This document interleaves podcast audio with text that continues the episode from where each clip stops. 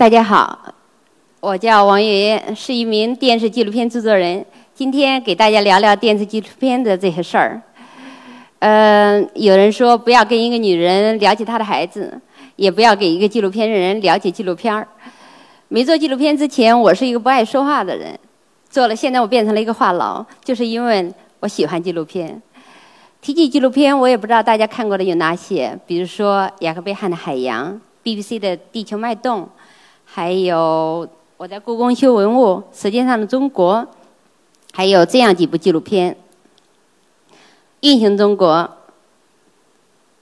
鸟瞰中国》、《中国春节》、全球最大的盛会。这三部纪录片呢，都是我所在的五洲传播中心与国外的电视机构，如 Discovery 探索频道、国家地理频道，还有英国 BBC 共同合拍的电视纪录片。我是这三部片。片子的中方的总制片人，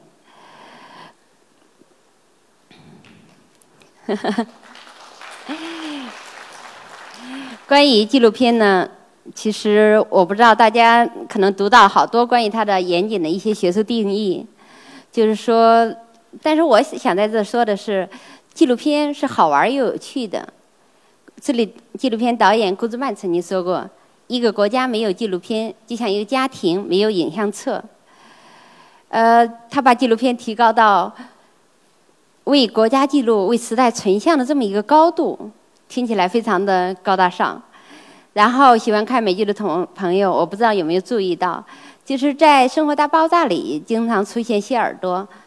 他有几，大家知道他有几个爱好了，比如说看《星际民航》，但是他也经常坐在电视机前看探索频道的纪录片。好像给大家一个误解，就是说纪录片就是拍给谢耳朵这样的人看的，所以有的导演，比如说我们也有这种导演说：“哎，你不喜欢看我的片子，那肯定是你的问题，你觉得你看不懂啊，你不懂艺术。”其实我今天想给大家分享的是，我觉得纪录片好玩又有趣，它是一个，我觉得我希望我们的纪录片能够说。当然不会说上到九十九，下到岗位走都喜欢看的一种 一种电视纪一种电视艺术。但是纪录片，我觉得它有两大核心要素：一是信息，另外一个就是娱乐。信息就是解决我们为什么要看纪录片的问题。我们每个片子做选题之前，我们都要问自己。我为什么要做这个片子？为什么现在做这个片子？也就是说，我们会希望我的观众看了一部片子之后，你有所收获。你不会说花费了一个小时看我的纪录片最后觉得非常没意思，你觉得你的时间被花光荒废了。而娱乐呢，就解决纪录片的好看的问题。纪录片永远不是教科书，它不可能让观众搬着小板凳坐在电视机前做笔记。那么我们怎么能用故事把我们要传达的信息融进去，让大家津津有味地看下去？这是我们纪录片人必须要完成的一个使命。那么关于纪录片要讲故事，可能大家也了解的也比较多了，我在这里就不重复。那么重点想说说纪录片的信息的问题，就是国内有好多的纪录片，可能大家有这么一个印象，就是解说词从头灌到尾，甚至有人说信息太多了，我们接受不过来。那么，为什么还要再强调信息性的问题呢？所以我下面想给大家举一个例子，就想看看一个好的纪录片，它中间的信息、信息的多与少和信息传达的有效性，我觉得这是两个完全不同的概念。二零一零年的时候，我们制作了两部纪念汶川大地震的纪录片，其中以有一篇的解说词是这样写的：汶川。位于中国四川省阿坝藏族羌族自治州，因渭水而得名，是四大羌族聚居区之一。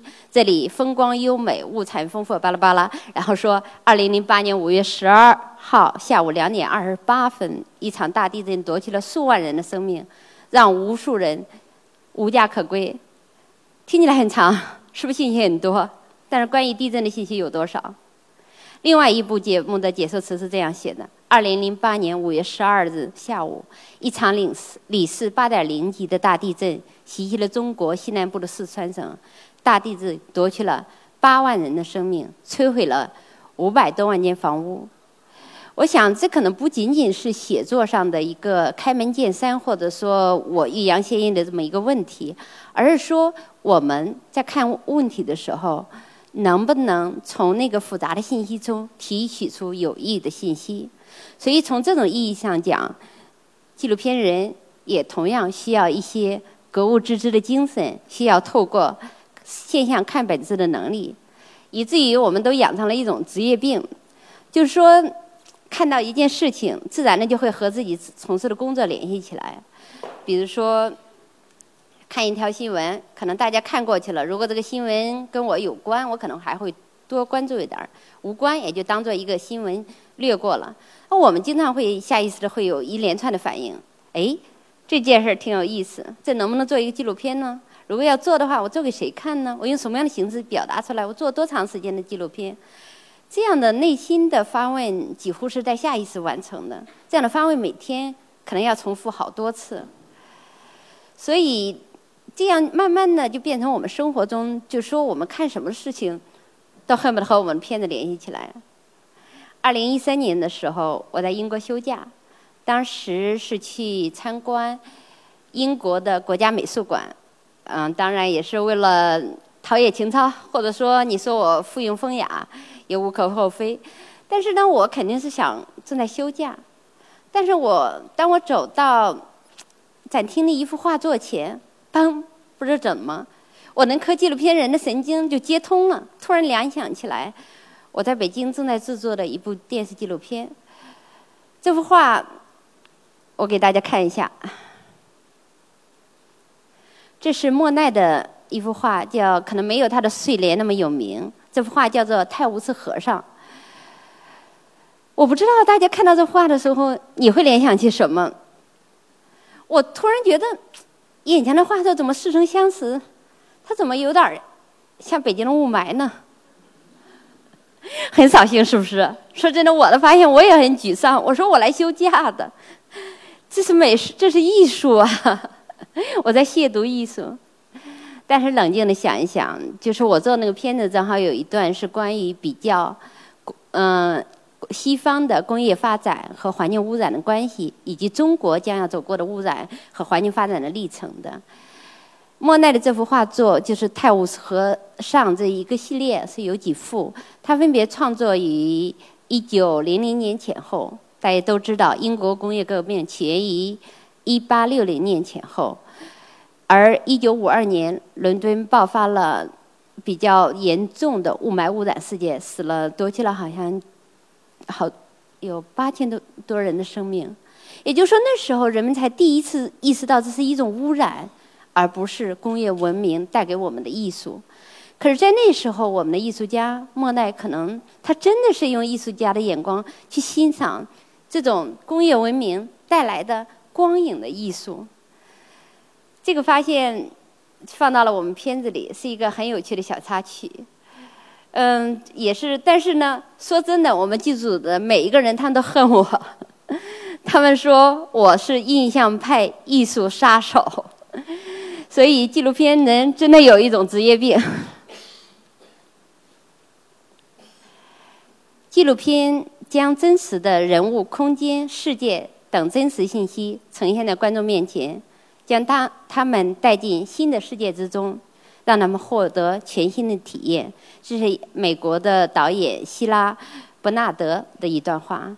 其实，这是我喜欢纪录片的一个原因。我们每个人都渴望，都有好奇心嘛，我们都想更多的去探索未知的世界。可是，任何人穷尽一生的精力，你也不可能走进世界的每一个角落。而且受我们探索世界的局限，我觉得我们不可能，比如说你不可能去看高空，你不可能去看深海，你不可能看微观世界。但是纪录片它就可以带领你去看探索大千世界的奥秘。下面呢，我想给大家先分享一部，就是一个节目的片花了，请麻烦放一下。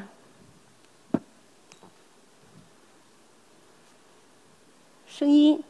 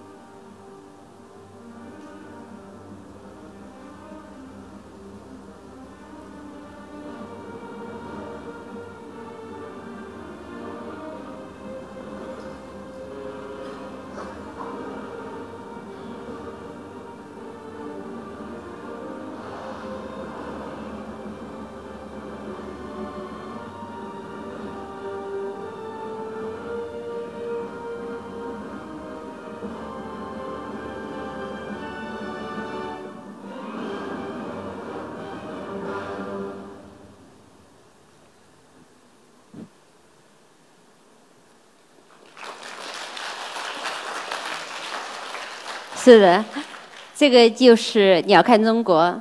二零一五年九月份，分别通过中国的中央电视台、美国国家地理频道，还有腾讯视频播出。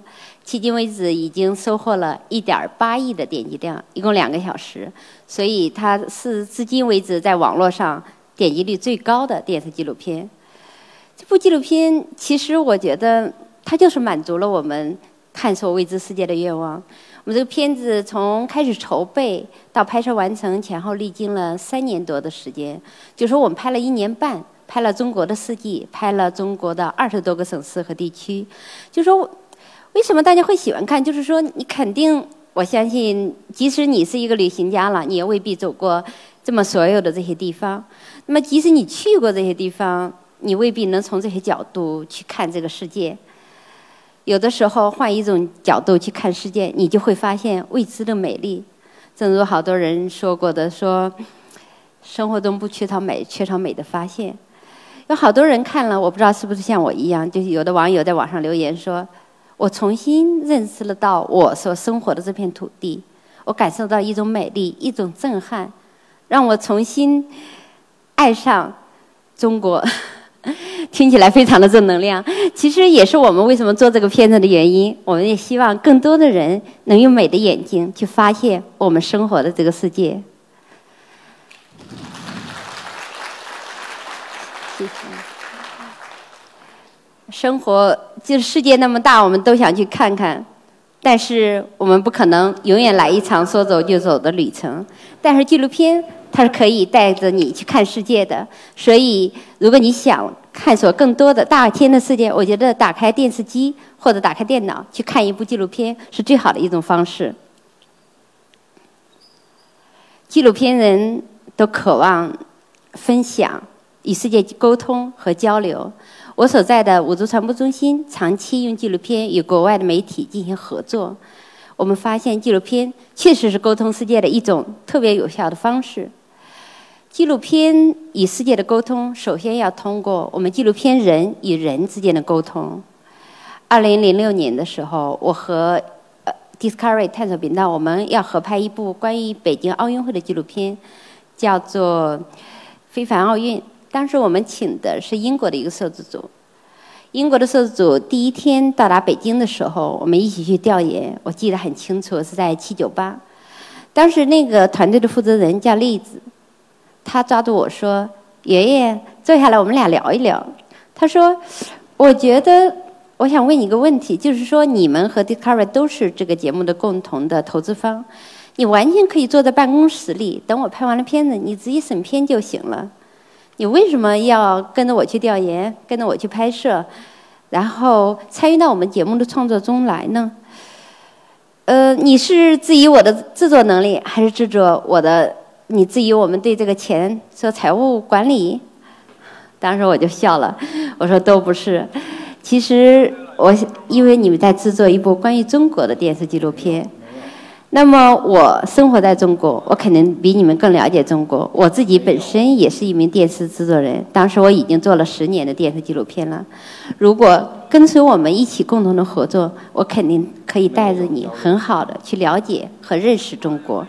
那么，在你们对国外观众比较熟悉，我们这样的合作才是一加一大于二的合作，才能制作出更好的作品呈现给世界观众，它就释然了。而荔枝至今已经成为我在国际纪录片合作中最好的一个朋友。像这样的合作，其实我们开展了十多年了，越来越多的国外电视机构给我们建立起这种亲密无间的共同创作的关系。二零零六年的时候，二零一六年，今年年初，就是我们与英国狮子公司还有 BBC 共同合拍了一部电视纪录片，叫做《中国春节：全球最大的盛会》。这个节目一共三集。呃，这是当时的那个现场的一个照片了。这么一个庞大的摄制组来到了中国。就这部关于春节的片子，它不会仅仅局限于说贴春联儿、包饺子。呃，发红包、放鞭炮，其实我们会想通过春节这么一个全全球最大的盛会，这个盛况节日，带出来整个广袤的中国的文化。那么，我们的节目主，我们这五位主持人到了中国的十多个省市和自治区。呃，那其中有一位，但是很小了。他那个其中一位主持人叫凯特，他是第一次来中国，接受第一次拍摄结束之后，他对我说：“我说实话，我来之前，我根本不期待这次旅程，因为我之前关于中国的负面信息太多了。我觉得我作为一个媒体人，我如果来到中国，肯定天天被人给盯着，反复的检查。我没想到我在中国。”受到了这么友好、热情的这招待，我在英国，我生住在一个小乡村里，就我们那小乡村里来一个陌生人，人们还会盯着他问半天呢。没想到中国这么开放、开朗，人们这么热情。其实我我这就是我喜欢做纪录片的原因。我觉得怎么能让一个国家的人理解另外一个国家的人？在中国春节这部纪录片里有这些场景，这是嗯。呃，父女团圆的那一刻，就是一个已经成年的女儿第一次回中呃十多年来第一次回中国过春节。老父亲在她额头上轻轻地印下一个吻，对她说：“检验一下，合格了，盖个章。”那一刻，我相信无数人和我一样泪奔了。还有这样的场景：毛毛起手，兄弟俩 在那吃辣条。好多人说：“哎呀，你们俩太懂中国了。”还有这一幕，就是我知道大家都知道有那个每年春节的时候有我们的摩托车，就是外来务工的人员，他骑着摩托车回到自己家乡过年，然后沿途也会设了好多的这种便民服务点，为他们提供滚烫的粥。然后那两位主持人跟着这个粥嫂。去去煮粥，啊，周嫂说，这大嫂说，你们在这里帮我太好了，但是呢，你说的话有点多。其实这是一个幽默了，但是我我就觉得这个片子它就充满这种温暖，其实就反映了我们当下的中国的一种状态，人们都这么开朗，这么自信，与世界沟通和交流。看过这。部片子有国外的留学生说，看了这个片子之后，我想回家去过年了。嗯，国内有的人说，哎，看了这个片子，我觉得我年白过了，明年一定好好的感受一下。外国人不少，外国人看了片子说，明年我一定要到中国去过春节。我觉得这就是纪录片沟通世界的一个魅力，就是说，它的魅力在于哪儿呢？就是说，你可以通过片子让一个国家的人。爱上另外一个国家的人，我从事纪录片创作有二十多年了。虽然我觉得我看起来可能不像那么老的，但是从事二十多年了，我与来自全世界的三十多个国家和地区的制作人都合作过。说实话，我还没有见过一个因纪录片而发财的人。圈内曾经流传过这么一个笑话，我还没有跟两位当事人合作过。呃，核实过，嗯，就是就是央视的导演陈小青导演问《海洋》的导演雅克贝汉，他说：“为什么我们纪录片人都这么穷啊？”雅克贝汉说：“谁说的？我就认识一对夫妇，他们常年在非洲大草原上拍野生动物，他们是千万富翁。”然后听着大惊说：“为什么呀？他们是怎么做到的？”雅克贝汉说：“很简单，他们做纪录片之前，他们先成为了千万富翁。纪录片真的不能让我们物质上变成富有的人，但是我们精神上都是富有的人。我认识的每一个纪录片人，他都很快乐，因为为什么？他们眼中的世界是五彩斑斓的，他们内心世界是丰富多彩的。他与人沟通和交流的过程中获得了快乐，在纪录片里真的有一种力量。”叫动人的力量。下面我也给大家放一部短片，谢谢。